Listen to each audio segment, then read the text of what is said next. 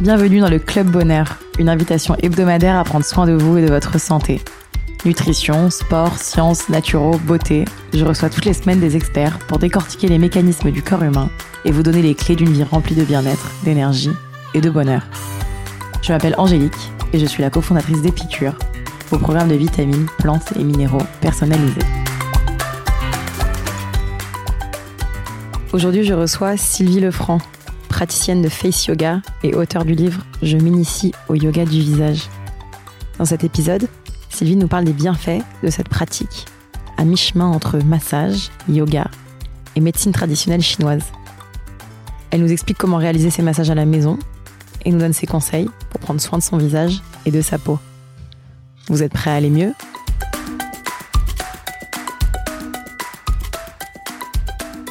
Salut Sylvie Bonjour Angélique Merci beaucoup d'être avec nous euh, dans cet épisode du Club Bonheur pour te présenter euh, en quelques lignes.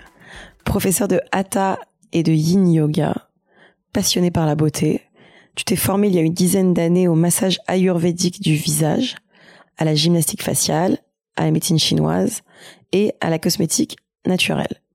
Aujourd'hui, tu proposes au travers de cours et d'ateliers une approche qui unifie toutes ces disciplines, qui finalement ne sont pas très éloignées.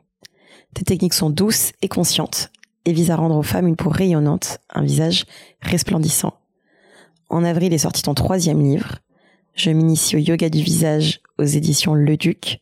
Dans cet ouvrage, on découvre au travers de recommandations et de pratiques d'automassage ce que tu décris comme la meilleure alternative naturelle à la chirurgie esthétique et aux injections. J'espère que j'ai pas dit de bêtises. C'est absolument parfait. Génial. Est-ce que pour commencer, tu peux nous expliquer en quoi consiste le face yoga? Avec joie. Alors, je dirais que déjà, euh, il y a plein de face yoga, en fait, ce dont on s'aperçoit aujourd'hui, puisque c'est une discipline qui a, qui a toujours existé. On s'aperçoit qu'elle est ancrée dans beaucoup de traditions, euh, notamment euh, orientales. Elle a explosé au cours du, confinement, du premier, et puis elle a continué de, de faire beaucoup d'émules au cours des, des, confinements suivants. Et c'est vrai que je trouve qu'aujourd'hui, on, on, a à peu près autant de face yoga qu'on a d'enseignants de yoga, de yoga, de face yoga, un peu comme dans le yoga du corps finalement. Alors donc la présentation que je vais en faire, c'est vraiment la vision que j'en ai en sachant que, de nouveau, ce n'est pas forcément une vision universelle. Euh, donc pour moi, le, face yoga, le yoga du visage, c'est vraiment une discipline holistique qui va chercher à placer notre visage dans une perspective certes esthétique, parce que quand même on vient souvent au yoga du visage parce qu'on a envie de prévenir ou de corriger le vieillissement, mais en fait, c'est une façon d'apprendre à se connaître, euh, d'apprendre à connaître son visage, de savoir de quoi il est constitué. Déjà, on apprend qu'il est constitué de muscles, donc euh, c'est un autre regard que celui qu'on peut avoir, euh, notamment simplement au travers du prisme de la cosmétique. Et puis on s'aperçoit aussi que ces muscles répondent à nos émotions, contrairement aux muscles du corps. Les muscles du visage sont des muscles émotionnels, et c'est notre langage universel en tant qu'être humain pour communiquer avec les autres. Et donc ça aussi, ça donne une autre dimension parce que donc finalement une rite d'expression, c'est une rite d'expression d'une émotion. Et on s'aperçoit que finalement, pour essayer de limiter, si c'est l'objectif, nos rites d'expression, il faut aussi qu'on aille voir ce qui se passe sur notre euh, dimension émotionnelle. Et puis, ben, bien sûr, le visage n'est pas coupé du corps. Donc, quand on a un corps en bonne santé, quand on a un corps en équilibre, notre visage a davantage de pouvoir de rayonnement.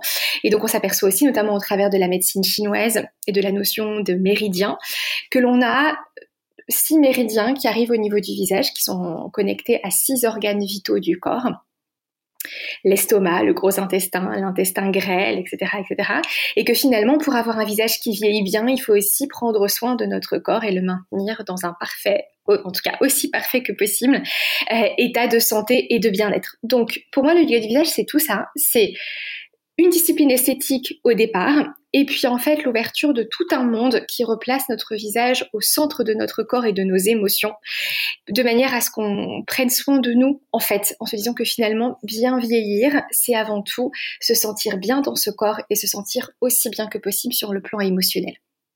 Après, en termes de techniques, on en a plein. Euh, on a de la gymnastique faciale qu'on utilise, des techniques d'acupression, des automassages, de la respiration, éventuellement des postures de yoga, mais ce sont plein de petites briques que l'on peut combiner à volonté de manière à retrouver l'équilibre ou à le garder et à se sentir bien dans son corps et dans son visage. Et donc sur la partie euh, technique, euh, ça se réalise et avec les mains et avec des outils, il me semble. Absolument. Alors les mains restent vraiment l'instrument à privilégier dans la pratique. Nos mains sont des instruments absolument magiques. En plus, là encore, si on, adhère à cette dimension énergétique, on a les points d'arrivée de six méridiens au niveau des bouts des doigts. Donc quand on utilise les doigts, il y a quelque chose d'autre qui se passe encore. Mais on peut aussi utiliser un certain nombre d'instruments. Là aussi, les instruments euh, ont connu une popularité croissante au cours des dernières années. Dans ceux que, l'on connaît le plus aujourd'hui, on a le roller, le gua sha, on a aussi les cryosticks maintenant, des champignons, etc., etc. Ces instruments sont, sont très utiles, notamment si on n'est pas complètement à l'aise avec le fait de se toucher le visage. C'est vrai que bah, selon l'éducation qu'on a reçue, notre appétence naturelle, etc., on n'est pas forcément spontanément à l'aise dans les pratiques des automassages. Et parfois, utiliser un instrument va énormément nous aider à savourer ce moment, parce que ça, c'est aussi extrêmement important. Et puis après, on peut varier les plaisirs, chaque instrument ayant une, une dimension particulière de pratique, et on peut jouer avec tout cela. Génial. Et physiquement, donc tu nous parles des méridiens. J'imagine que ça a aussi une action euh, sur la lymphe ou sur les muscles. Euh, est-ce que peut-être que tu peux nous en dire plus sur euh, concrètement ce qui se passe dans le corps physique? Absolument. Alors, donc au niveau du visage, on a une cinquantaine de muscles. Et quand on pratique en yoga du visage, on en identifie 20 principaux qui sont vraiment les muscles structurants que l'on mobilise énormément au quotidien dans nos expressions faciales. Ces muscles du visage vont être subis un certain nombre, vont être soumis à un certain nombre d'évolutions au cours du temps, qui sont les mêmes évolutions, euh, en gros, que ce que euh, subissent les muscles de notre corps, à savoir de la contraction excessive. Ça, ça va être particulièrement le cas du front, des sourcils avec la fameuse ride du lion, des muscles massétaires que, que les personnes qui souffrent de bruxisme ont tendance à serrer vraiment excessivement, et puis aussi du muscle du cou. Donc ces muscles-là, qui sont sur la plupart des visages hypertoniques, mais là encore ça dépend bien sûr, on va vraiment chercher à installer de la détente parce que l'hypertonicité, en fait, n'est pas un gage de bonne santé du muscle. En fait, le muscle, à force d'être contracté, va finir par presque se geler et au bout d'un moment, il va perdre de son tonus en fait. Donc on pourrait se dire ah bah c'est pas grave si je serre les dents au moins j'aurai des joues toniques. Ben, malheureusement non. En fait, si je serre trop des dents et que j'ai mon masséter hyper tendu et hyper serré en permanence, au bout d'un moment, mon muscle va devenir atone et je vais finalement subir une, une, dégradation de la qualité musculaire au niveau de l'ovale du visage. Donc c'est hyper important de venir détendre tout ce qui a besoin de l'être au niveau du visage, en sachant, pour refaire le lien avec le corps, que bien sûr, les tensions au niveau du visage ne sont pas isolées des tensions que l'on peut avoir au niveau des trapèzes que l'on peut avoir au niveau du dos et on s'aperçoit aussi souvent que finalement elles sont reliées aux tensions que l'on peut avoir au niveau du plancher pelvien. Si on a le plancher pelvien extrêmement contracté, toute cette tension remonte et peut résulter finalement dans la ride du lion ou dans des rides du front et pourtant la source est éloignée. Donc les muscles du visage ont en partie besoin d'être détendus. Ils ont aussi besoin de se tonifier. On le voit avec le temps, les paupières supérieures peuvent sembler de plus en plus lourdes. Les commissures des lèvres peuvent donner l'impression de se tourner petit à petit en smiley euh, vers le bas. La zone sous-mentonnière, elle aussi, peut donner l'impression de s'arrondir en rendant euh, moins nette la frontière du menton. Donc là, on est sur des muscles qu'on va globalement avoir davantage tendance à renforcer à tonifier au travers de pratiques de tonification musculaire, tout en étant extrêmement vigilant sur le fait de ne pas créer de contraction non nécessaire, parce que on sait que contraction égale ride d'expression et ou en tout cas un mal-être qui s'installe au niveau du visage. Donc ça c'est sur l'aspect musculaire. Ensuite on a l'aspect lymphatique. Notre visage est traversé par un grand nombre de canaux lymphatiques, comme l'ensemble de notre corps. On a de nombreux ganglions lymphatiques, on les connaît parce qu'en général, quand on est malade, surtout quand on a euh, un petit rhume, euh, une angine, etc. Ça gonfle notamment au niveau du cou et derrière les oreilles.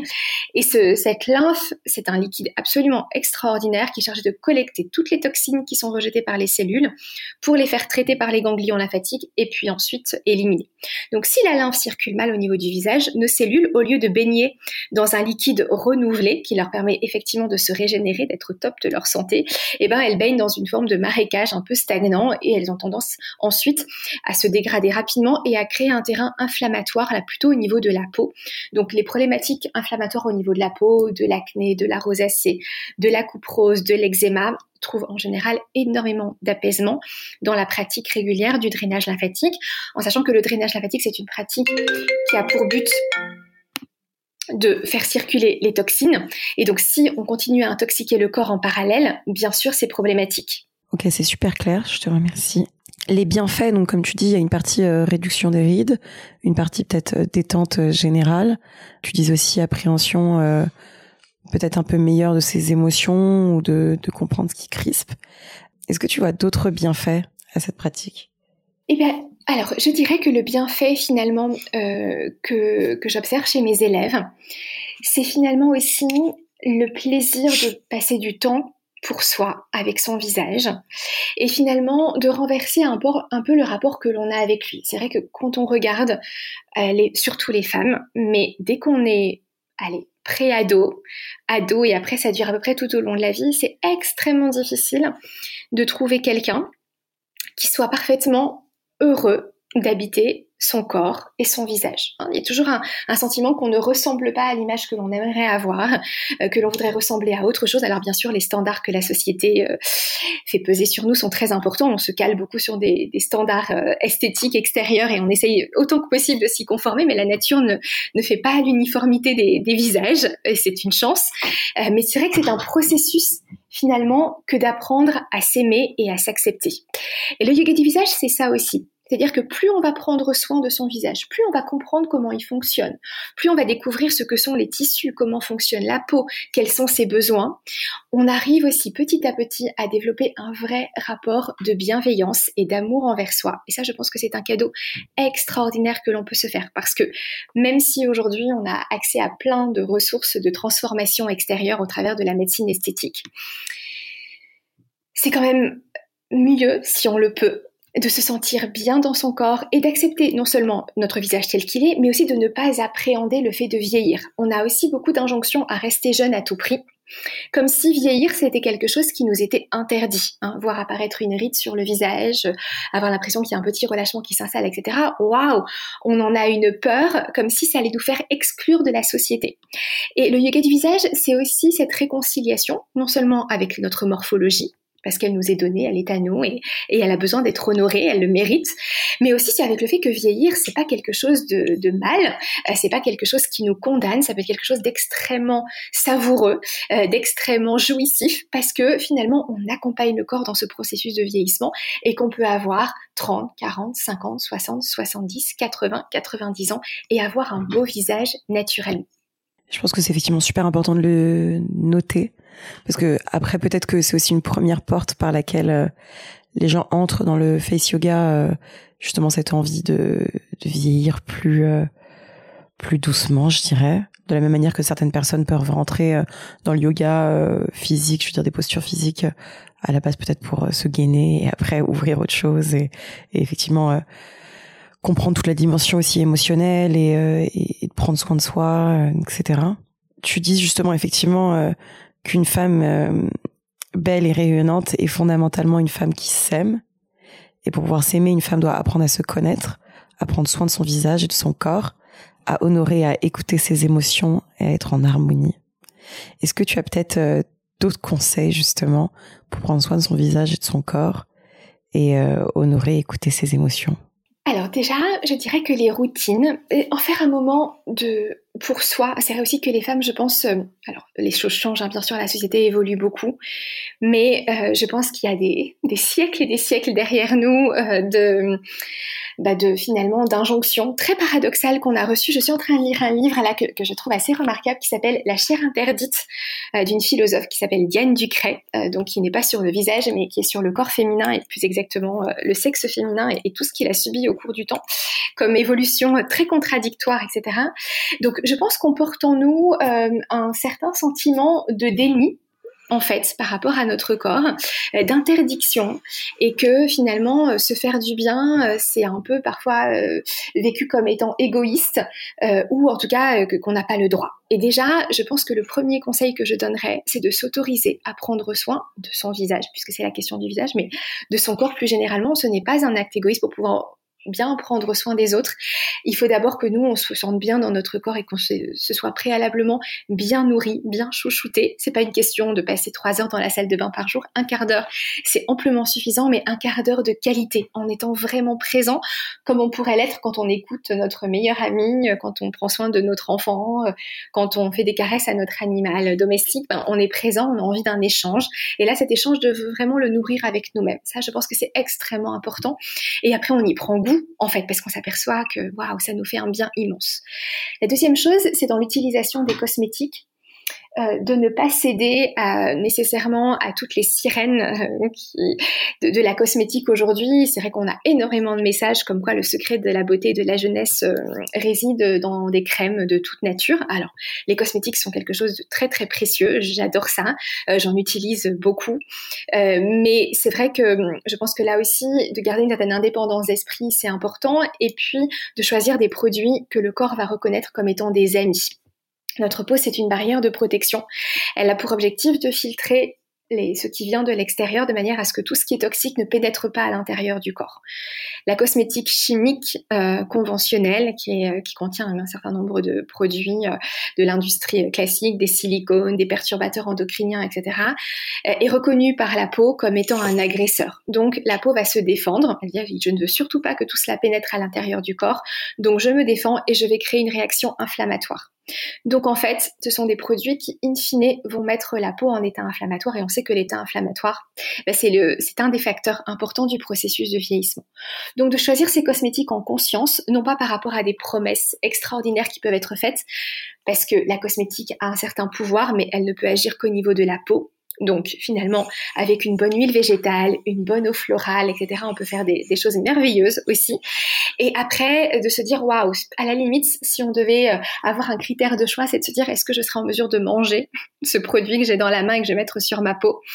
Alors bien sûr, il y a des huiles essentielles qui ne peuvent pas être mangées, qui sont excellentes pour la peau, mais en tout cas de se rapprocher de ça, de se dire, euh, en fait, ma peau est plein de petites bouches, donc ce que je mets dessus passe dans le sang, et je n'ai pas envie que des choses chimiques passent dans mon sang parce que ça, dégrade ma santé. Donc de bien choisir ses cosmétiques. Et puis après, de bien choisir la gestuelle. Dans le yoga du visage, on a énormément d'exercices. C'est une méga boîte à outils, mais tous les exercices ne conviennent pas à tout le monde. Donc après, il faut être capable de bien choisir les exercices qui nous conviennent en prenant le temps d'observer son visage. Alors c'est le but notamment euh, des livres aux éditions Le Duc, des tutos qui sont sur les réseaux sociaux, etc. D'apprendre à se comprendre parce que bah, c'est comme tout dans l'alimentation, le sport, etc. On n'a pas tout le même corps et on peut pas faire tout faire les mêmes exercices, manger les mêmes choses, etc. En matière de yoga du visage, c'est pareil. Et ce ne sont pas forcément les exercices les plus spectaculaires ou entre guillemets les plus toniques, les plus en force qui vont nécessairement être les plus bénéfiques. Donc c'est aussi un apprentissage de la douceur et de se dire que quelque chose qui peut sembler imperceptible à l'extérieur comme la stimulation d'un bon circuit d'acupression peut avoir des effets magiques lorsqu'elle est faite régulièrement et avec conscience. Et donc quand tu dis régulièrement, euh, tu disais peut-être un quart d'heure par jour. C'est ça ta recommandation? Ou un quart d'heure par jour, une fois par semaine, plus longtemps? Ou juste 5 minutes, c'est OK? Ou voilà, quelle est ta, ta recommandation pour pratiquer euh, Alors, je dirais que ça va beaucoup dépendre de si on cherche à agir en prévention ou en correction. Quand on agit en prévention, on a 20-25 ans et, et puis on connaît un peu l'évolution de notre maman et de notre grand-mère. Euh, on voit qu'il y a des choses qui se passent au niveau du visage. On dit, ah bah tiens, j'aimerais bien anticiper ça. Là, honnêtement, on peut se contenter de deux à trois fois par semaine, 15 minutes, avec les exercices bien choisis. Si on agit en correction à partir de 35, 40, 45 et qui plus est 50, 55, 60, là, c'est extrêmement important de pratiquer tous les jours parce que euh, il faut vraiment revitaliser les tissus, remettre de bonnes habitudes de mobilisation des muscles au niveau du visage. Il ne s'agit pas d'en faire beaucoup, mais même 5 à 10 minutes d'exercice bien choisi tous les jours peut faire vraiment la différence. En sachant qu'un certain nombre d'exercices peuvent tout à fait se faire quand on applique les cosmétiques. Quasiment tout aujourd'hui, on a quand même une routine beauté où on, se nettoie le visage, on s'applique un tonique, éventuellement un sérum et on met une crème ou une huile. Donc on peut aussi profiter de ces moments d'application pour inclure la gestuelle de manière à ce que ce soit pas une charge supplémentaire trop importante au quotidien, mais avec les bons gestes, là aussi, ça peut vraiment faire la différence. Et donc toi, tu donnes aussi, donc tu donnes énormément de, de tutos vidéo. Tu as effectivement sorti ton livre euh, aux éditions Le Duc. Tu donnes des cours aussi, me semble. C'est quelque chose que du coup on peut apprendre à faire seul grâce à tous ces supports? Euh, alors, je dirais que en fait, pour les personnes qui le peuvent, faire un cours particulier avec une enseignante de yoga du visage pour commencer, ça peut vraiment être une façon de bien se comprendre avec la lecture euh, d'un professionnel. Si quand c'est possible, c'est idéal. Après, honnêtement, si on ne veut pas faire un cours, si on ne veut pas on ne peut pas faire un cours particulier, il faut prendre le temps de bien s'observer. Et donc le miroir est vraiment un allié là-dessus et surtout ne pas se dire ah j'ai vu cet exercice euh, sur un tuto, euh, il a l'air génial, il faut que ça marche pour moi parce que c'est pas nécessairement le cas. Donc dans ces cas-là, vraiment bien observer comment le visage réagit à l'exercice. Si on voit qu'on se crée des rides d'expression en faisant l'exercice, on s'arrête et on se dit est-ce que j'ai les moyens de, avec les mains par exemple, de stabiliser certains certains muscles de mon visage qui bougent alors qu'ils ne devraient pas bouger, de manière à me permettre de faire l'exercice? Si oui, parfait, on peut continuer. Sinon, on se dit c'est pas grave, il y a plein d'autres exercices, j'en essaye d'autres. Mais surtout, ne pas vouloir persister à faire des choses qui ne conviennent pas parce que comme toute pratique efficace, malheureusement, si on la fait mal, ça peut avoir des conséquences négatives. La gymnastique faciale, en tant que telle, elle avait été très populaire il y a quelques décennies. Et puis finalement, à un moment donné, elle est complètement tombée euh, dans l'oubli, notamment parce qu'on s'est aperçu que certaines personnes s'étaient créées énormément de rides d'expression en faisant de la gymnastique faciale. Donc le yoga du visage nous offre beaucoup de moyens de profiter des bénéfices sans avoir les inconvénients, mais il faut quand même être présent. Alors après, en termes d'enseignants, euh, je forme aussi des futurs enseignants, jusqu'à présent enseignants, parce que je n'ai formé que des femmes, euh, de yoga du visage. Donc il y en a vraiment de plus en plus aujourd'hui, un peu partout en France, dans les pays francophones. Donc, euh, euh, n'hésitez pas, si vous êtes intéressé, à regarder euh, les personnes qui, enseignent autour de vous. Avoir un cours particulier, ça peut vraiment faire la différence.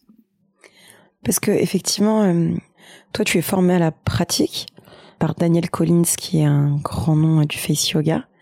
est-ce que tu peux peut-être nous en parler plus justement sur d'où vient cette discipline, comment est-ce qu'on est formé, et justement pour toutes les personnes que ça pourrait intéresser, quels sont les différents types de formations?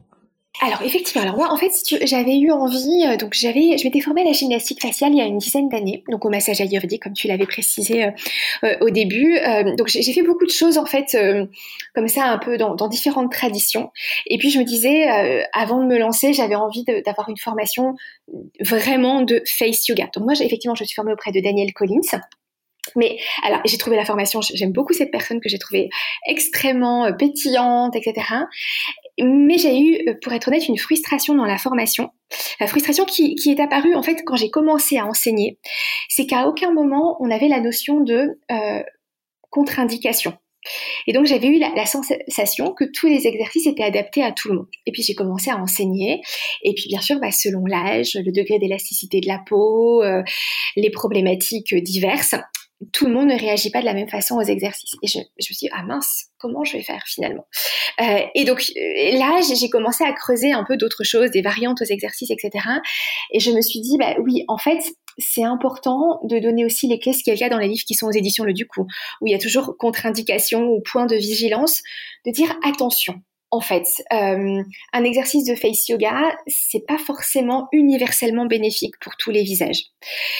Après, selon les courants, c'est vrai que comme on le disait au début aussi, il y a autant de face yoga qu'il y a d'enseignants. Euh, il y a des face yoga qui sont extrêmement toniques, alors plutôt euh, euh, du côté des États-Unis où les enseignantes sont vraiment des enseignantes un peu de face fitness, je dirais.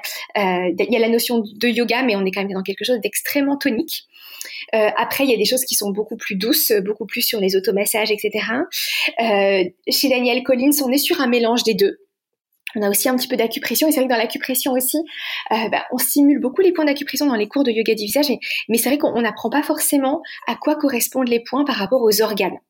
Et c'est vrai que je trouve que quand on comprend d'où vient euh, finalement l'origine du point, en lien avec quel organe il est relié et quel principe fondamental de la médecine chinoise, waouh, après ça prend, ça prend un tout autre sens. Donc, dans les formations que j'ai développées, j'ai essayé vraiment de, de, à la fois revenir à la source, notamment en, termes de médecine traditionnelle chinoise, d'essayer de différencier aussi pour chaque exercice sur quel type de visage on peut les pratiquer, parce que les visages les plus matures, qui sont finalement euh, une partie très très importante de la demande en yoga du visage, sont des visages sur lesquels la peau a beaucoup perdu de son élasticité. C'est-à-dire que quand on tire sur les tissus, ils ne reviennent pas dans leur position initiale.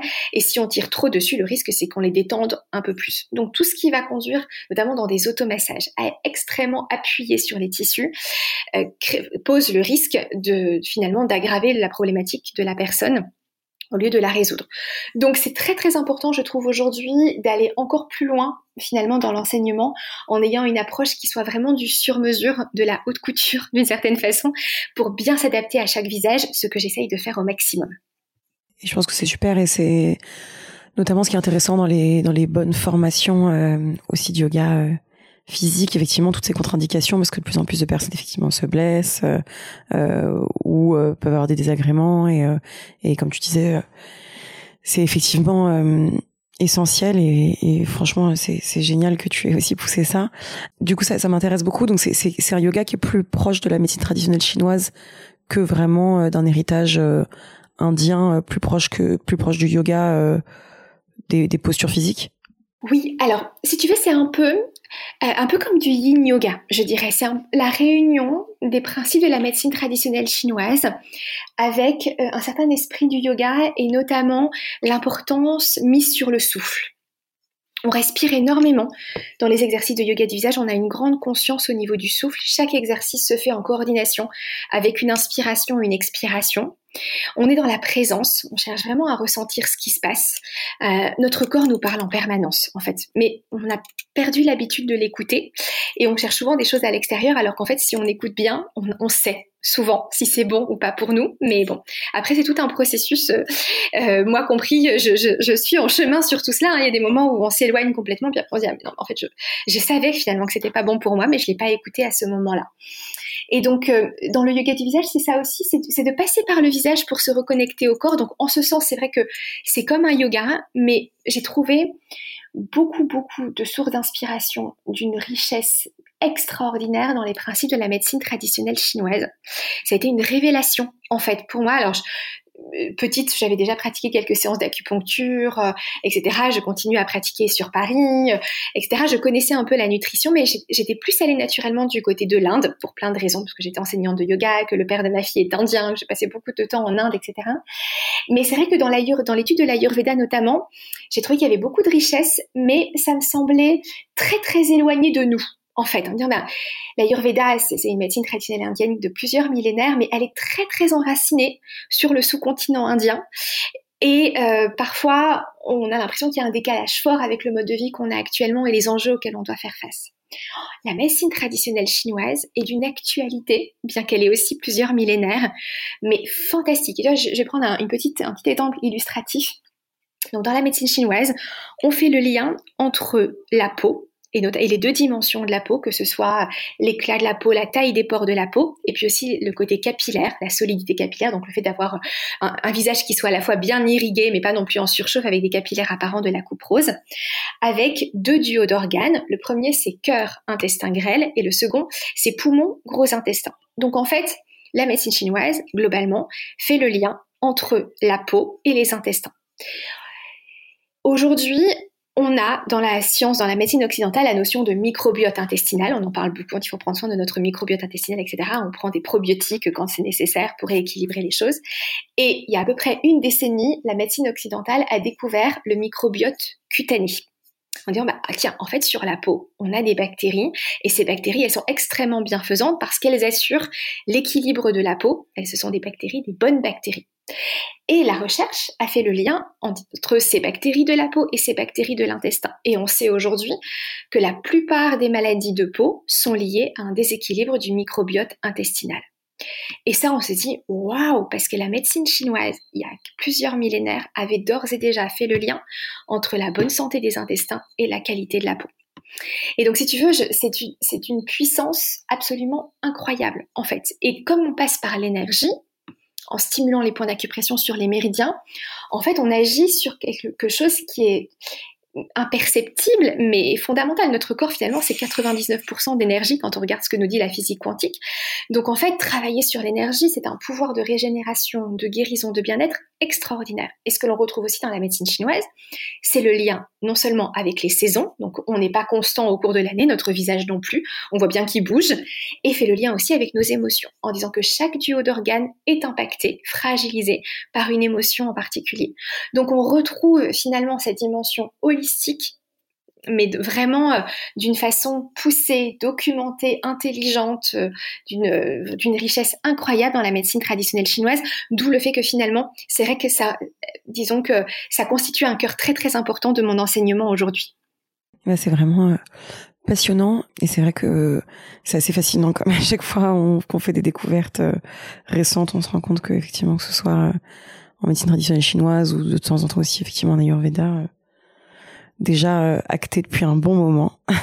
Absolument. Euh, Absolument. Je voulais savoir si avant de terminer, tu pouvais euh, nous donner peut-être un ou deux exercices faciles à comprendre en podcast, parce que c'est vrai que c'est pas toujours le plus simple sans vidéo, mais que on pourrait essayer de pratiquer ensemble en s'écoutant.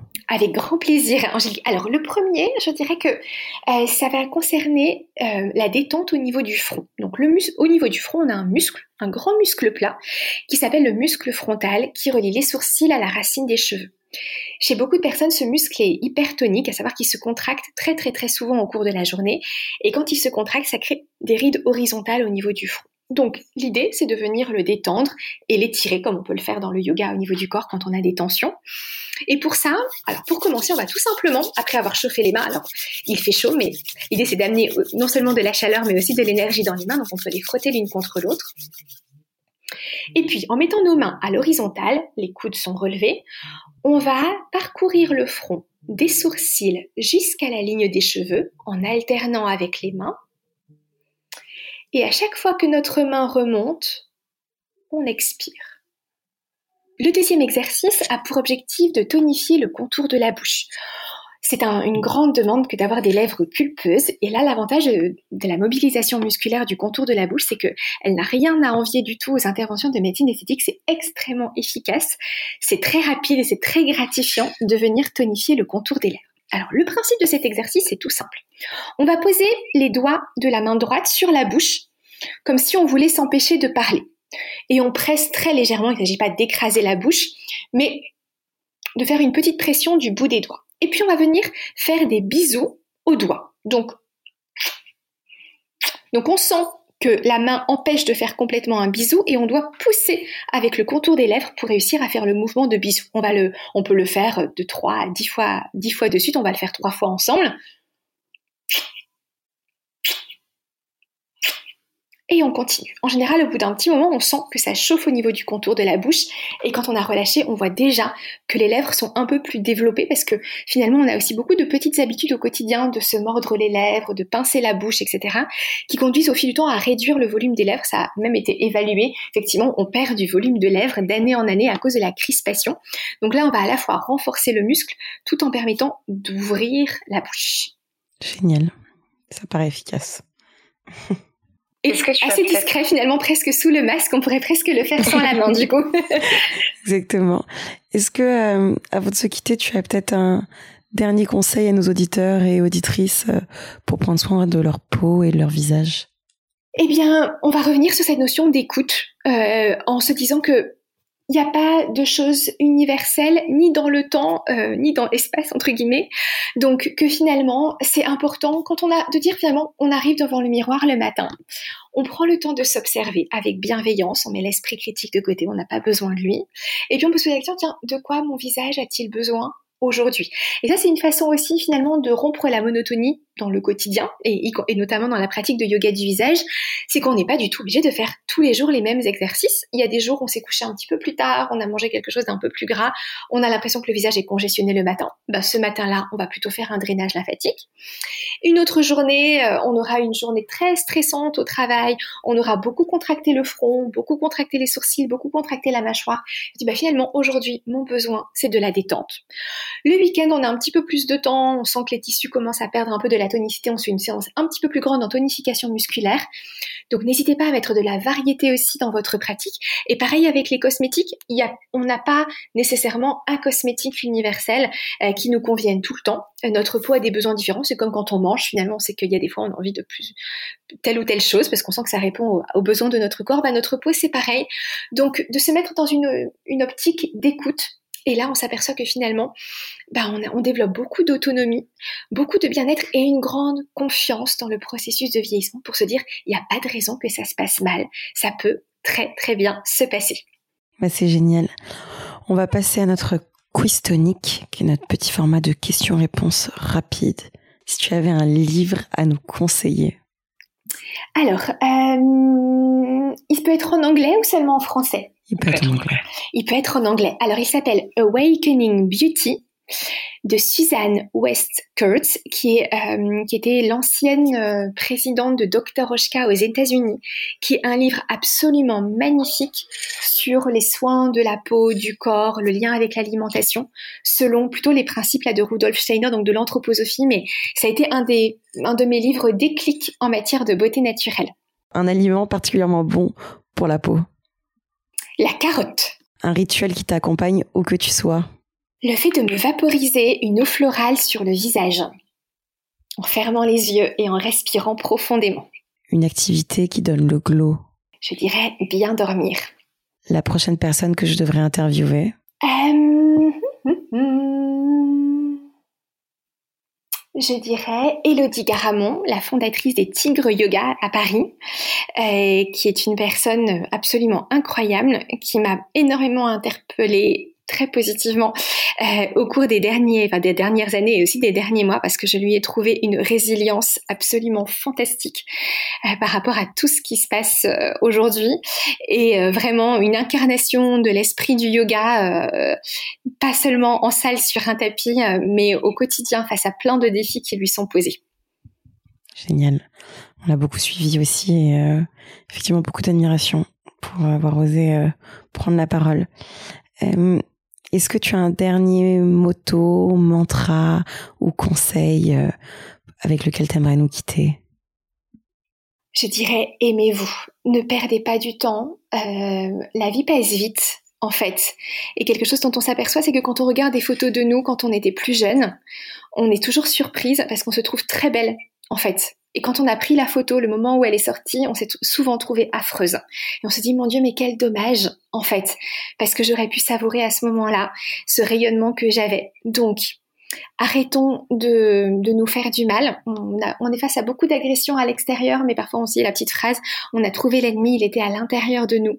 Donc faisons la paix avec nous-mêmes, faisons la paix avec notre corps et savourons toute cette magie qu'il met en œuvre au quotidien pour nous maintenir en, bonne santé, en vie, et, euh, et faisons, faisons-en un ami plutôt qu'un ennemi. Merci infiniment, en tout cas, pour cet épisode que j'ai trouvé passionnant pour toute ton expertise et, euh, ta pédagogie. Euh, si nos auditeurs souhaitent te retrouver, tu es euh, sur Instagram, sylvie.lefranc. Exactement, tout à fait. Je suis sur Instagram, sylvie.lefranc et ma page internet qui n'est pas complètement à jour, mais il y a toutes les informations quand même essentielles, c'est sylvielefranc.fr. C'est parfait. Et tu as ton livre euh, Yoga du visage aux éditions Le Duc. Et effectivement, sur ton site, on peut trouver plein d'infos sur les cours, les formations, les bouquins, etc. Exactement. Un grand merci à toi, Angélique. Merci beaucoup, euh, en tout cas, Sylvie.